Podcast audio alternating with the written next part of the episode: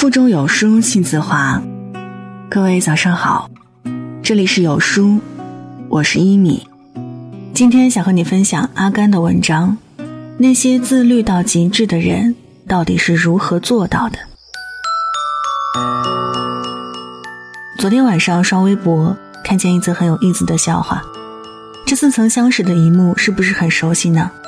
是不是从来没见过自己这么倔强的一面？说白了，其实是你抵挡不住舒适安逸的诱惑。知乎上有个很火的话题：是什么让你保持长久的自律呢？我最喜欢的一个回答是：对我而言，高度自律是因为内心有强烈的驱动力，并且深刻的知道不自律的后果。正是因为之前痛苦的体验，才能让我在每次要坚持不下去的时候，都能因为不想再有那种体验而咬牙完成。我想，痛苦从某种程度上来说也是一种财富吧。喜欢的理由很简单，我觉得很多人的自律都来源于恐惧，很少有人是因为内心的极度渴望。就像一位学者曾说的：“我做到这些最大的动力是恐慌，我不能接受一个停滞的自己。”人生苦难重重，自律是解决人生问题最主要的工具。也是消除人生痛苦最重要的方法。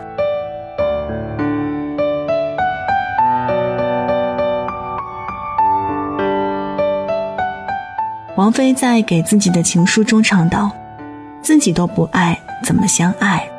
怎么可以给爱人好处呢？”生活中，我们常常会发现，越是优秀的人，往往越是懂得爱自己，将自己的生活和工作都照顾得非常好。他们每天都能六七点钟就按时起床，然后梳洗打扮，画上精致的妆容，神采奕奕地迎接新的一天。他们对生活总有各种新计划，想方设法地让自己过得更好。这个看脸的世界，其实再公平不过了。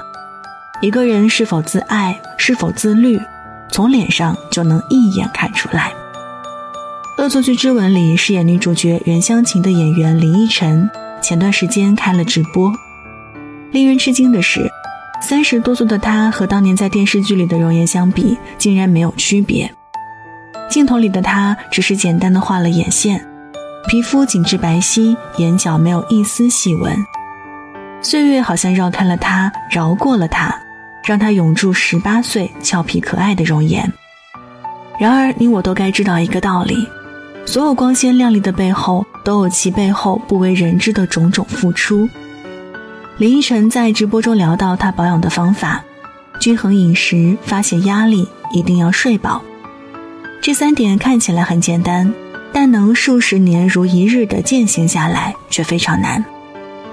现代人面临着各种大大小小的饭局和美食诱惑，喜欢的食物不能多吃，不喜欢的食物也得吃。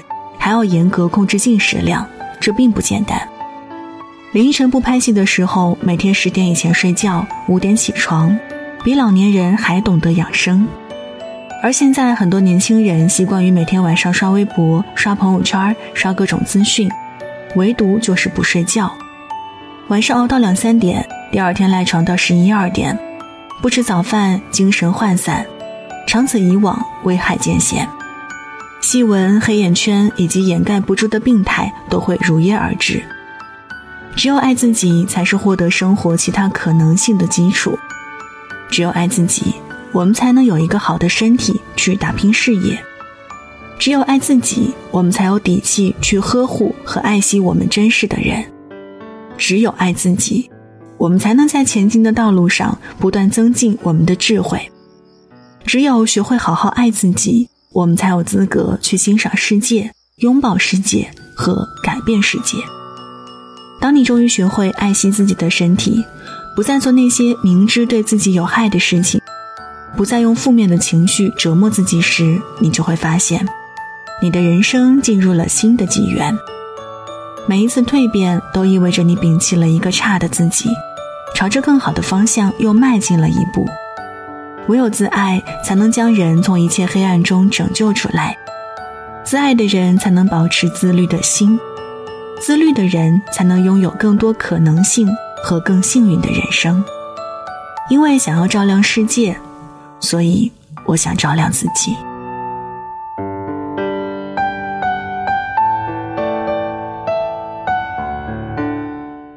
美国船王哈利在教育自己的儿子时，不是耳提面命，而是将儿子带进了赌场。一开始，他教育儿子，每次赌到输了一半本金的时候就收手。儿子尝试了几次，每每因为不甘心而输掉所有本金。几番尝试后，才学会认输，及时撒手。熟悉赌场规则之后，儿子开始赢钱。这时，哈利劝儿子收手，儿子不甘心。想要多赢一点，再多赢一点，结果局势却急转而下，输掉了所有钱。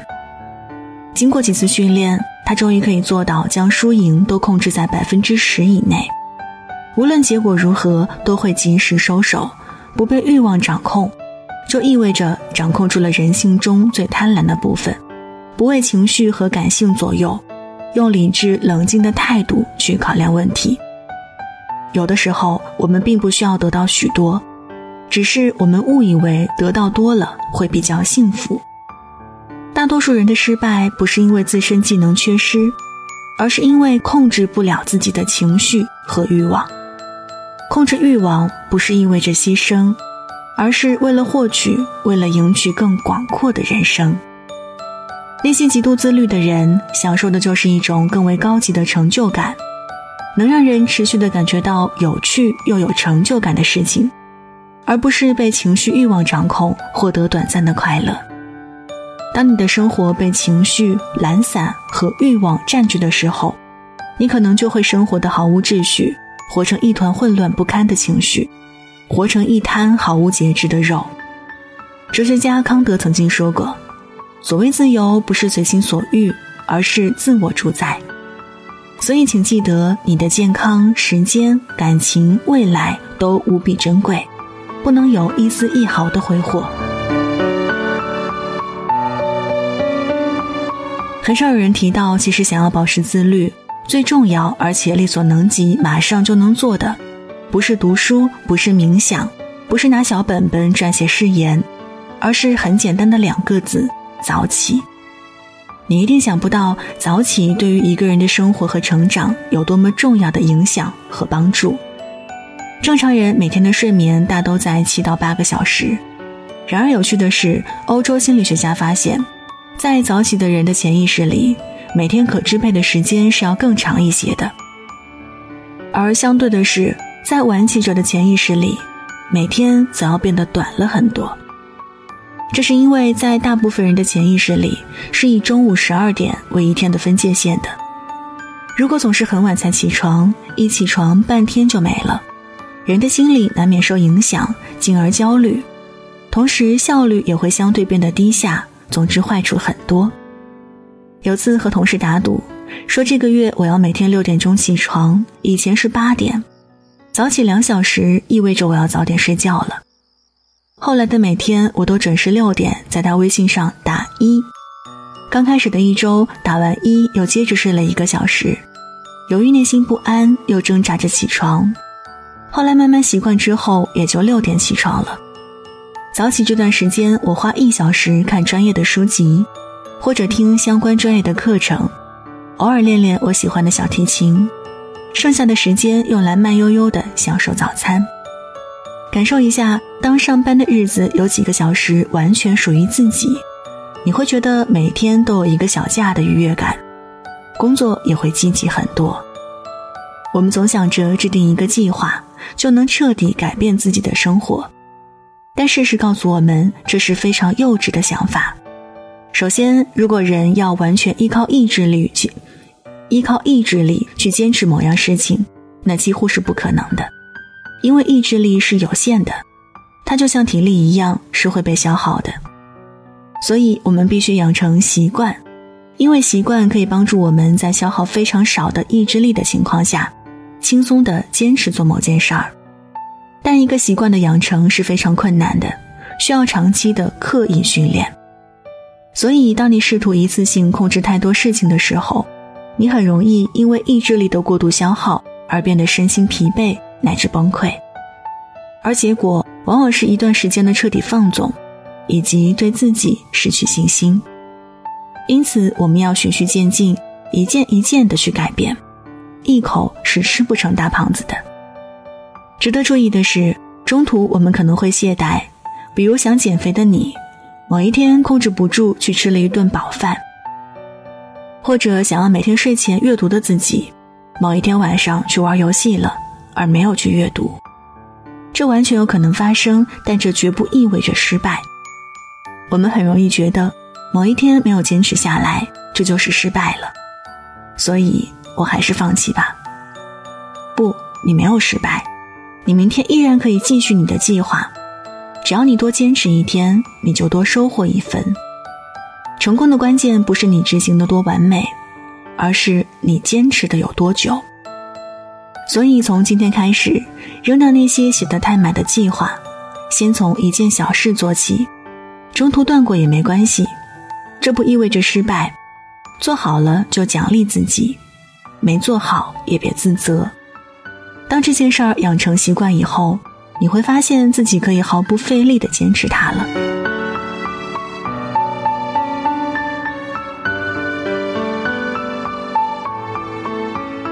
记住，永远不要高估自己的意志力。面对诱惑，很少有人能够坚持不动摇。我们对抗诱惑也会消耗意志力，而时间久了，你就会彻底崩溃。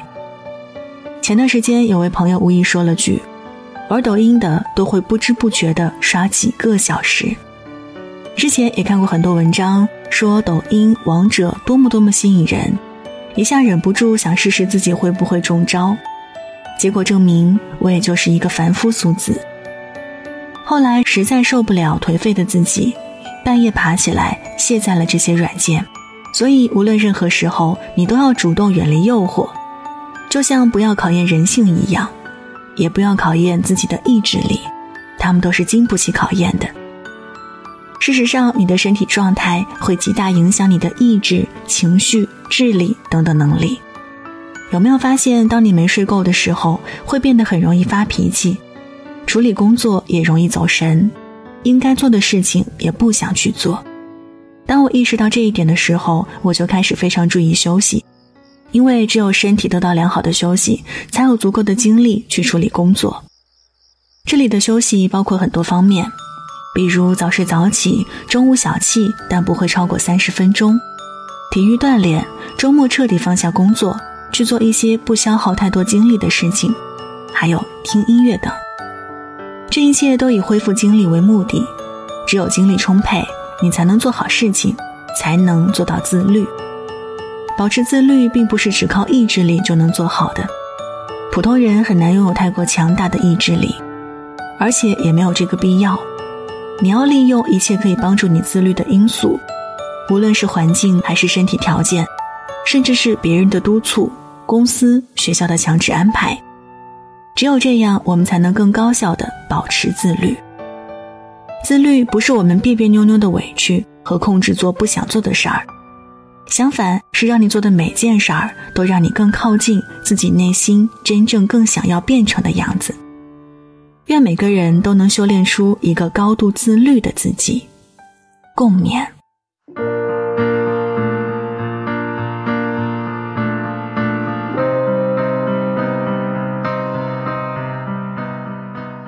好了，这就是今天和大家分享的文章。